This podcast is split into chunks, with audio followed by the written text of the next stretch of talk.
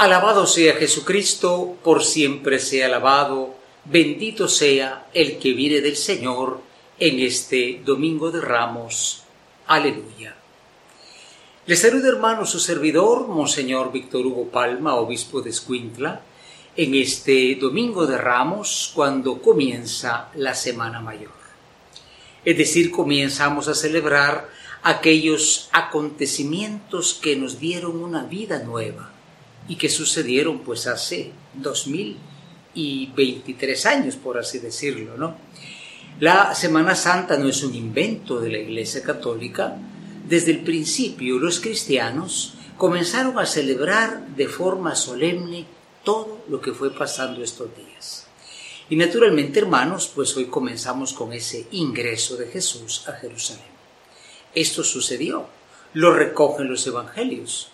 Y naturalmente, pues es un ingreso que, por así decirlo, nos llena de alegría y al mismo tiempo de sombra, porque sabemos que este mismo Cristo, que es aclamado, que es alabado, es el Cristo que será abuchado, condenado. La gente dice Osana, después dirán crucifícalo. ¿Qué quiere decir esto? Quiere decir que se presenta haciendo un acto de voluntad personal el siervo de Dios, o sea, Jesucristo. Por eso el profeta dice, yo no hice resistencia a los que me golpeaban. La pasión de Cristo no fue un hecho lamentable eh, que pudo haberse evitado, pero no, no llegaron a tiempo. No, Él libremente se entregó a esto. Y naturalmente, pues libremente va a asumir esa cruz. Hoy el Salmo dice, Dios mío, ¿por qué me has abandonado? Son las palabras que dirá Cristo en la cruz. Pero son palabras que hay que leerlas bien. El Salmo 21 comienza así, ¿por qué me has abandonado? y termina diciendo, cantaré tu fidelidad. O sea, están mezclados el sentimiento de dolor, pero también la esperanza en Dios. Hermanos, ¿qué vamos a celebrar? Bueno, se comienza con la procesión, ¿verdad? de los ramos, se lee cómo Jesús entró humildemente montado ahí en un burrito, porque Él no quiere ser un rey como los de este mundo, que no vienen a servir sino a servirse, ¿no? Sino Él quiere ser un rey humilde. Por eso dice el apóstol Pablo que Él se abajó, se humilló a sí mismo. Y en este sentido, no perdamos de vista a Cristo.